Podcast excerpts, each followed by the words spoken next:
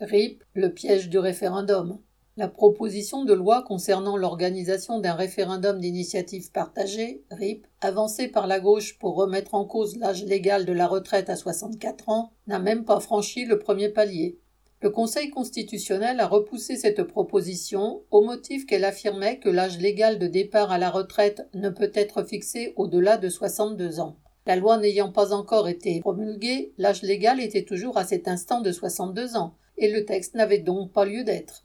La gauche se doutait de la réponse du Conseil constitutionnel et avait par conséquent déposé une autre proposition de loi visant cette fois à interdire un âge légal de départ à la retraite supérieur à 62 ans. Cette fois, le Conseil constitutionnel a un mois pour répondre, et la loi est déjà promulguée. La demande pourrait donc être retoquée au motif qu'une proposition de loi en vue de l'organisation d'un RIP ne doit pas porter sur une loi promulguée depuis moins d'un an.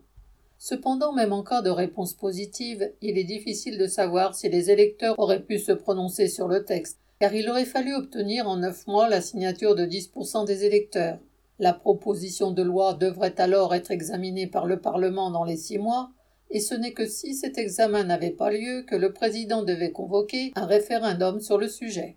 Ces arguties juridiques montrent combien le système politique multiplie les garde-fous, empêchant la contestation d'une décision d'exécutif. Le RIP a été institué en 2008 et, depuis, aucune des cinq tentatives n'a abouti à l'organisation d'un référendum. Mais en outre, placer la lutte sur ce terrain aboutirait à en faire une question citoyenne et non plus une exigence de salariés qui refusent de subir deux ans de plus d'exploitation. Cela peut permettre à des partis de gauche d'entretenir l'illusion que les mécanismes de la démocratie bourgeoise puissent suffire à empêcher une loi anti-ouvrière de passer. Les salariés ne doivent pas se laisser abuser par de tels miroirs aux alouettes et ne doivent compter que sur leur propre force. Inès Rabat.